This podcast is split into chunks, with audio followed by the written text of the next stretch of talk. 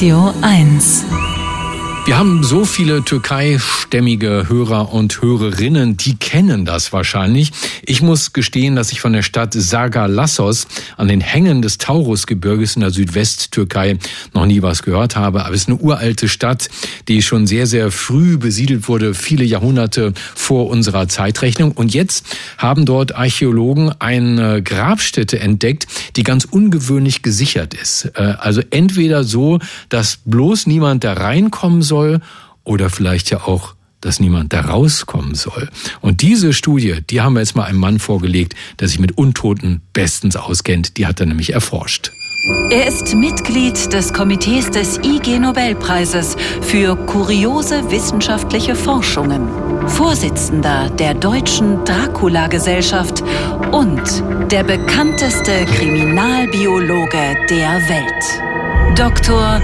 Marc Benecke Live auf Radio 1, die Profis. Ja, einen quicklebendigen, schönen Vormittag wünsche ich dir, lieber Marc.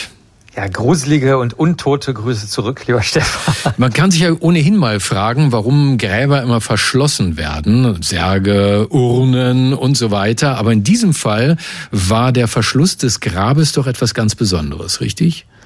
Ja, das ist völlig richtig. Ähm, ganz merkwürdig war, also ich muss sagen, die Stadt ist nahezu unberührt gewesen. Also nicht nur du kanntest sie nicht, sondern auch die Menschen in der Türkei, die da schon mal aus Antalya oder sowas heutzutage hochfahren, so als Ausflugsziel oder so.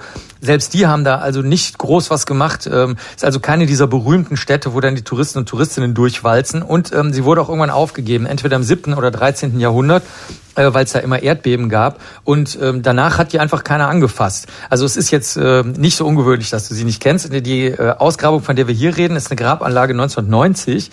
Ähm, und äh, die Grabanlage selber war 600 Jahre lang in Betrieb und da wurden die Leute ähm, eigentlich eingeäschert. Die Kollegen und Kolleginnen aus der Archäologie können was, was wir in der Kriminalbiologie nicht können, die können aus allerkleinsten Knochensplittern, können die das Skelett wieder zusammenpuzzeln und haben festgestellt, dass die Person da verbrannt wurde und die Knochen noch an Ort und Stelle lagen. Und während sie also offenbar noch heiß war, die wurde mit äh, Kohle, wurde die Leiche verbrannt, hat man darüber ähm, Kalk gegossen. Manche Leute denken ja, das würde irgendwie äh, desinfizierend wirken. Das ist zwar Quatsch, aber das wird, sieht man heute auch noch. Also es wurde Kalk drüber gegossen. In dem Fall aber so, dass das das Grab verschlossen hat und dann wurden noch lauter Platten draufgelegt in mehreren Reihen, sodass das so 1,80 mal 1,20 wie so ein großes Bett, äh, dass das da auch noch bedeckt war. Und ähm, in dem Grab drin, das ist jetzt der Verschluss, den du wahrscheinlich äh, noch am ehesten meinst, den magischen Verschluss, waren Totennägel. Und Totennägel, die sind zwar äh, durchaus durchaus bekannt. Also die sind total unbrauchbar normalerweise aus Gold oder aus Keramik, aus Silber. Also damit kannst du nichts machen. Die würden sich sofort verbiegen. Das sind irgendwelche rituellen Gegenstände, die äh, offenbar dazu führen sollen, dass zum Beispiel die Leiche festgehalten wird, magisch durch den Nagel im Grab. Ähm, oder es sind nie genutzte Nägel, also ganz schicke neue Nägel. Nägel waren ja super teuer und was Wertvolles damals.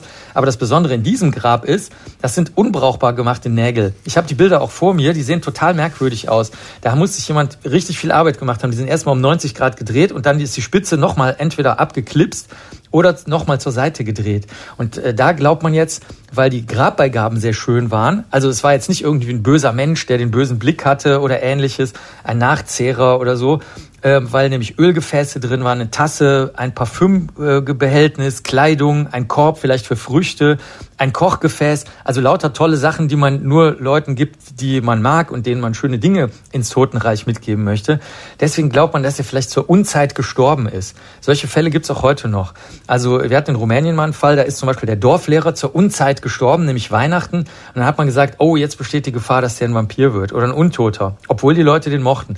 Und so ist das hier wahrscheinlich oder vielleicht genauso gewesen dieser ähm, römische oder Verzeihung aus dem römischen Reich stammende Mensch, ähm, der wurde also mit Ehren begraben, aber man hat zur Sicherheit das mal alles so dicht gemacht, dass er bloß nicht mehr rauskommt. Es gab sogar einen Fluch im römischen Reich: Möge die Erde schwer auf dir lasten. Sit tibi terra gravis. Also das hat man gesagt, wenn man jemanden nicht leiden kann, dass du nicht mehr aus dem Grab kommst, während wenn man sich mochte, also eine, eine, eine gute, ein guter Wunsch, das war, möge die Erde leicht auf dir lasten. Also hier soll die, sollte die Erde so schwer wie möglich auf einem guten Menschen lasten.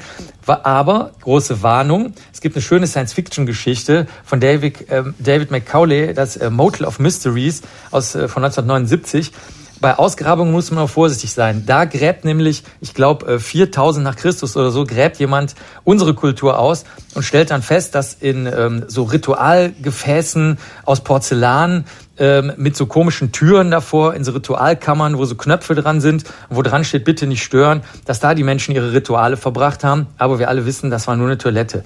Man muss also sehr vorsichtig sein, äh, wenn man die rituellen Dinge aus der Vergangenheit betrachtet. Da kann man sich vertun, weil zu sagen, es ist rituell oder kultisch, das kann man natürlich immer behaupten, aber ob es stimmt, ist eine andere Frage. Sehr schön. Und wir können ja schon mal drüber nachdenken, wie wir die Archäologen der nächsten Jahrhunderte verwirren können, indem wir uns aussuchen, welche Artefakte wir mit ins Grab nehmen in 100 Jahren, wenn es soweit ist. Lieber Marc, vielen Dank.